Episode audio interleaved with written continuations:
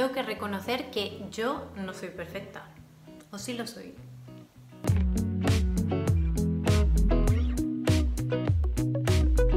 Pues no, no soy perfecta. Eh, vamos a hablar en cuanto a nuestra figura, que es algo que nos preocupa mucho hoy en día, tanto hombres como mujeres. Y no soy perfecta y tú tampoco eres perfecta y las modelos que vemos en televisión no son perfectas ni los actores. El día que realmente empiezas a respetar cómo es tu figura, a querer sacar lo mejor de ti mismo, ¿no? El mayor potencial, pero respetando cómo es tu figura, cómo es tu altura, cómo es tu constitución, ese día eh, sientes una liberación que realmente no tiene precio.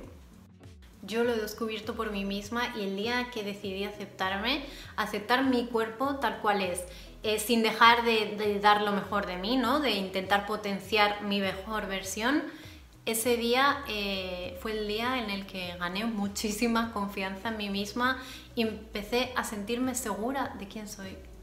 Y podrá sonar frívolo, ¿no? Eh, hablar en este momento solo de un físico, pero si somos realistas es algo que hoy en día eh, forma parte de nuestra sociedad, nos importa nuestro físico, queremos sentirnos bien y el primer paso para sentirte bien es empezar a quererte tal cual eres.